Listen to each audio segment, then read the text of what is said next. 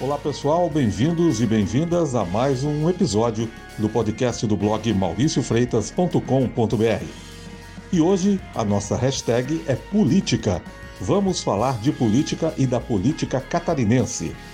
O assunto do momento na política que está movimentando os bastidores políticos é a aceitação da Assembleia Legislativa do Estado de Santa Catarina do pedido de impeachment do governador Carlos Moisés e da vice-governadora Daniela Reinert. A Assembleia Legislativa de Santa Catarina definiu o rito da tramitação do pedido de impeachment do governador Carlos Moisés da Silva, do PSL, e da vice-governadora Daniela Reinert, sem partido, e também do secretário de Estado da Administração, Jorge Eduardo Tasca. O rito, aprovado pela mesa diretora da LESC, é uma compilação da legislação federal e estadual sobre o assunto, além da jurisprudência do Supremo Tribunal Federal, o STF, sobre impeachment, o procedimento se baseia no regimento interno da LESC, nas constituições federal e estadual e na Lei Federal 1079 de 1950, conhecida como a Lei do Impeachment. O pedido de impeachment foi aprovado no dia 22 de julho. A próxima etapa é a leitura da representação do despacho do presidente em plenário, previstos para a sessão desta terça-feira, dia 28 de julho. Na sequência, acontecerá a notificação dos representados. Uma vez formalmente notificados, Moisés, Daniela e Tasca terão o prazo de 10 sessões ordinárias, contadas a partir da data da notificação, para apresentarem defesa prévia à Assembleia, o que deve ocorrer até o início da segunda quinzena de agosto. Ainda na próxima semana será criada na Assembleia uma comissão especial, formada por nove deputados, que analisará e emitirá parecer sobre o pedido. Os integrantes da comissão serão indicados pelos líderes e a distribuição das vagas entre bancadas e blocos parlamentares observará a proporcionalidade partidária, ou seja, quanto mais cadeiras um partido ou bloco tiver no parlamento, mais vagas terá na comissão. A composição desta comissão deverá ser ratificada por meio de votação em plenário e oficializada pelo presidente da LESC.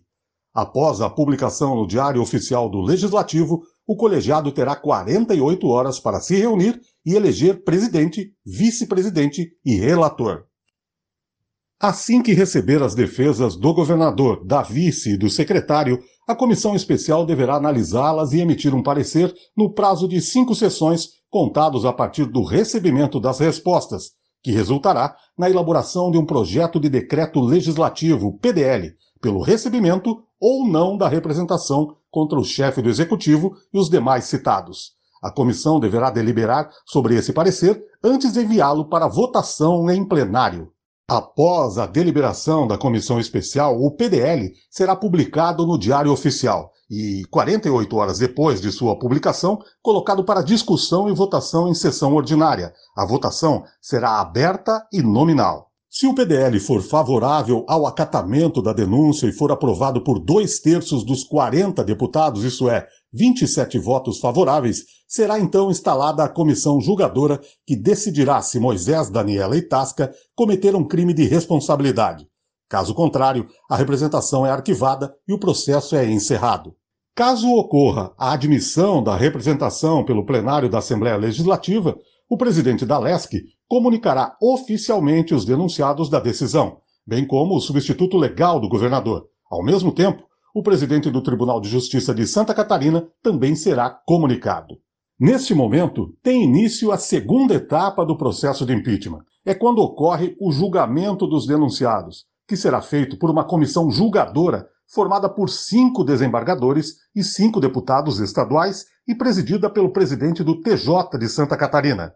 A definição dos integrantes da comissão julgadora será feita em até cinco dias, contado a partir do envio da denúncia ao presidente do Tribunal de Justiça de Santa Catarina. A escolha dos deputados ocorrerá mediante eleição no plenário da Assembleia e regulamentada pela mesa diretora. E os desembargadores serão escolhidos por sorteio. Uma vez definida a composição da comissão, na data de sua instalação, ocorrerá o afastamento do governador, da vice e do secretário. A condenação à perda definitiva dos cargos e a inabilitação para o exercício da função pública dos denunciados só ocorrerá com o voto de dois terços dos membros da comissão julgadora.